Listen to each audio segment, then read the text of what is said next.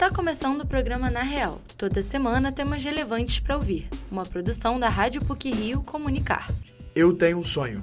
Essa é a denominação dada ao histórico discurso público do ativista político e pastor Martin Luther King, nos degraus do Lincoln Memorial após a Marcha de Washington por Empregos e Liberdade. Na próxima segunda-feira, dia 28, serão comemorados os 60 anos dessa importante manifestação. Eis é um dos assuntos do programa de hoje. Vamos falar também sobre a Escalada Urbana, um projeto que promove a inclusão de jovens e mulheres no esporte, em oito comunidades do Rio de Janeiro. Fique com a gente.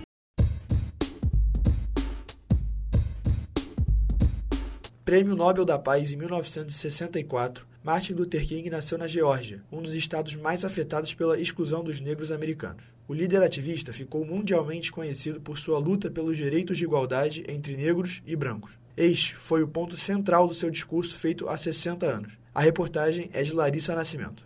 Há 60 anos, no dia 28 de agosto de 1963, Martin Luther King, pastor e ativista dos direitos humanos, discursava contra o desrespeito e a violência racial enfrentada pela população negra. O discurso aconteceu em Washington, capital dos Estados Unidos, e reuniu mais de 250 mil pessoas.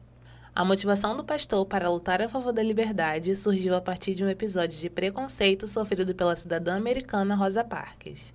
A militante, em um ato de resistência contra o preconceito, se recusou a ceder o seu lugar no ônibus para uma pessoa branca. A professora do Departamento de Teologia da PUC Rio, Maria Clara Bingmer, conta como o racismo pode impactar a sociedade. Um país onde não há uma igualdade racial entre os seres humanos, esse país se prejudica a si mesmo na sua totalidade, não só a população negra. Os movimentos liderados por Martin aconteciam de forma pacífica, sem qualquer tipo de violência. E naquele dia, o discurso I Have a Dream, Eu Tenho um Sonho, apresentava os desejos do pastor, que os negros vivessem em condição social de liberdade igual à dos demais. A professora e socióloga da UFRJ, Felícia Picanso, comenta sobre a importância do papel de Martin Luther King. É inevitável pensar que Luther King foi efetivamente um ícone do movimento dos direitos civis é, nos Estados Unidos, mas que falava também das mazelas experimentadas pelos negros em outros contextos nacionais, como o caso do Brasil. Então, falava em das desigualdades em várias esferas é, da vida social. Naquele período, o termo que abolia a discriminação racial já havia sido assinado há cerca de 10 anos. Porém, a liberdade tão desejada por todos os que sofriam repressão ainda não tinha sido efetivada. Luther King tinha quatro filhos, e também era por eles que o estadunidense lutava. O líder de organizações sociais temia o que os seus filhos pudessem sofrer se fossem julgados primeiramente pela cor de suas peles. Neste mesmo ano de 1963, no mês seguinte do discurso feito pelo pastor, aconteciam no Brasil reformas políticas no governo de João Goulart. Um projeto de interesses dos partidários que impactava o desenvolvimento e bem-estar social. No próximo ano, em 1964, o Brasil vivia a ditadura militar liderada por políticos e civis. Neste cenário de repúdio, os brasileiros vivenciaram ataques à bomba, sequestros e censura. Todos esses atos de repressão consistiam nos interesses das autoridades. A ditadura militar foi outro movimento que reforçou o preconceito racial no Brasil. Algumas situações que envolviam os negros eram identificadas por militares como uma resistência ao autoritarismo liderado por eles. Até mesmo a forma como os negros se divertiam, dançavam e ouviam músicas soul black. A socióloga Felícia Picanso explica as influências dos movimentos dos Estados Unidos para os que ocorreram no Brasil. Faz com que a gente precise ter as referências do que aconteceu nos Estados Unidos, entender os processos e a força é, política e cultural que o movimento trouxe, mas também olhar para os nossos próprios enquadramentos. Martin Luther King foi assassinado no dia 4 de abril de 1968, na sacada do Hotel Lorraine, em Memphis, Tennessee. O assassinato foi reflexo de mais um ato racista porém o sonho do norte-americano não morreu junto com ele. O discurso ainda reverbera nos dias de hoje por pessoas da mesma etnia que o ativista. A professora do Departamento de Teologia da PUC Rio, Maria Clara Bingmer, relata a forma de não deixar o legado de Martin morrer. Relembrar o discurso do Martin Luther King dizendo que a igualdade ainda é um sonho é uma maneira da gente não deixar o negacionismo progredir. É contra a estruturação e a organização social. A comunidade afrodescendente ainda sonha com o seu direito de igualdade e acesso, já que 60 anos depois do discurso, poucas mudanças ocorreram. Larissa Nascimento, para o Na Real.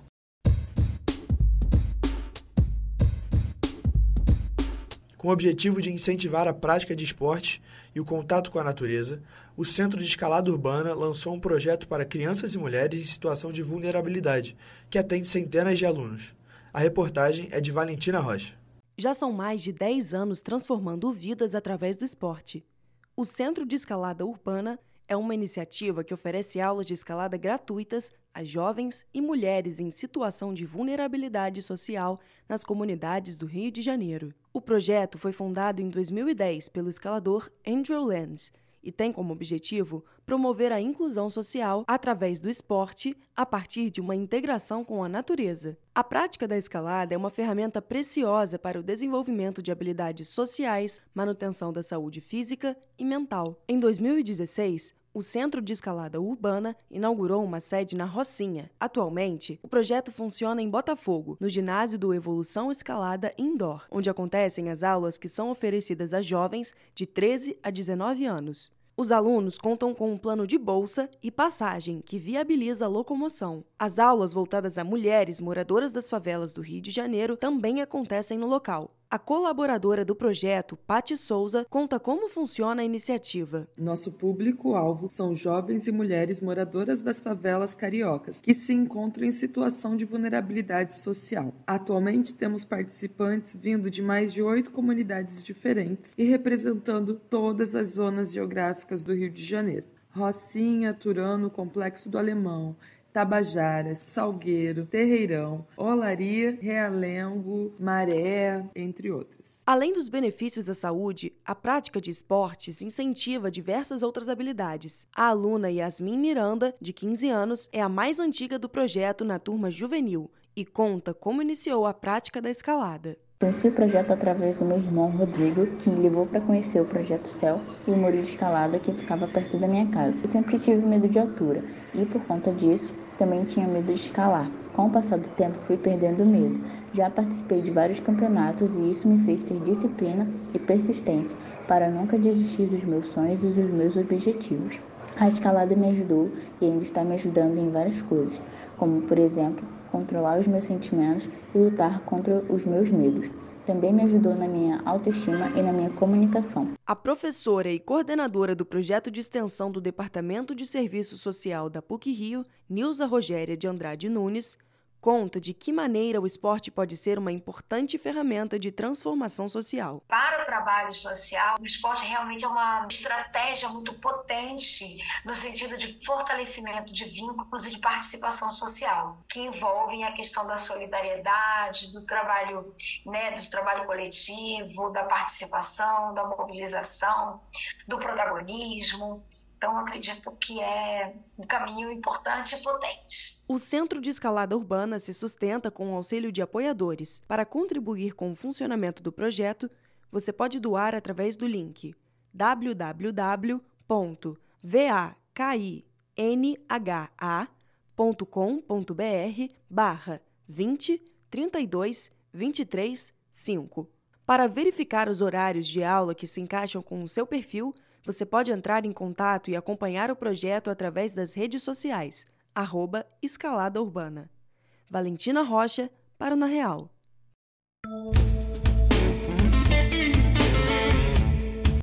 E, para finalizar o Na Real de hoje, algumas pílulas sobre o que foi ou será notícia nas mídias. Pílulas da semana. Fãs brasileiros de Bob Dylan poderão comprar em português o seu primeiro livro após receber o Prêmio Nobel de Literatura em 2016. A Filosofia da Música Moderna reúne 66 ensaios sobre a música no século XX, além de sua visão sobre a sua própria carreira. A editora do livro, Companhia das Letras, ainda não declarou o preço, mas a expectativa é de que o livro chegue às estantes em novembro. O quarto e último Grand Slam do ano acontecerá nos Estados Unidos, do dia 28 de agosto a 10 de setembro o US Open 2023 será realizado nas quadras do Centro Nacional de Tênis Billie Jean King, no bairro do Queens, em Nova York. Os principais nomes desta edição são o espanhol Carlos Alcaraz e Novak Djokovic no masculino, e Iga Swiatek e Arina Sabalenka no feminino. Os brasileiros que competirão são Beatriz Haddad e Thiago Monteiro. A cantora e compositora Ana Carolina canta clássicos da Cássia Eller neste sábado às 10 da noite. Com a turnê Estranho Seria Se Eu Não Apaixonasse Por Você, a cantora relembra sucessos eternizados na voz da roqueira falecida em 2003. Os ingressos custam a partir de 90 reais e estão disponíveis no site www.ticket360.com.br. Classificação etária 16 anos. Começa hoje a Copa do Mundo 2023 de basquete masculino. A competição, que vai até o dia 10 de setembro, será sediada em três países diferentes. Manila, nas Filipinas, Okinawa, no Japão e Jakarta, na Indonésia. O Brasil está no grupo G e jogará em Jakarta contra a Espanha, atual campeã mundial, República Islâmica do Irã e a Costa do Marfim na primeira fase da competição, que valerá vaga para os Jogos Olímpicos de Paris em 2024. Está em cartaz Retratos Fantasma, novo documentário de Kleber Mendonça Filho, diretor de Bacurau. O filme mostra a cidade de Recife e como o cinema ditou o comportamento dos cidadãos através do século XX pela visão da janela da casa que o diretor morou por anos. O documentário marca o retorno de Kleber a Cannes e levou sete anos para ser concluído, não recomendado para menores de 16 anos. O estádio Maracanã ficará fechado por tempo indeterminado para a recuperação do gramado. A obra começa logo depois do jogo entre Flamengo e Internacional nesse sábado, pelo Brasileirão. Com as chuvas intensas no Rio de Janeiro no último fim de semana, o gramado ficou prejudicado com formação de poças nas pequenas áreas. O complexo do Maracanã emitiu um comunicado que alegou que o estádio recebesse muitos jogos e os fatores climáticos da época do ano no país interferem na estrutura do campo. Por hoje é só. Esse episódio foi apresentado por André Bocaiúva, com pílulas de José Esteves e Laura Tura, e edição sonora de Maria Lins. O programa Na Real tem supervisão e edição do professor Célio Campos. Lembramos que a Rádio PUC faz parte do Comunicar, que é coordenado pela professora Cristina Bravo. Até a próxima semana!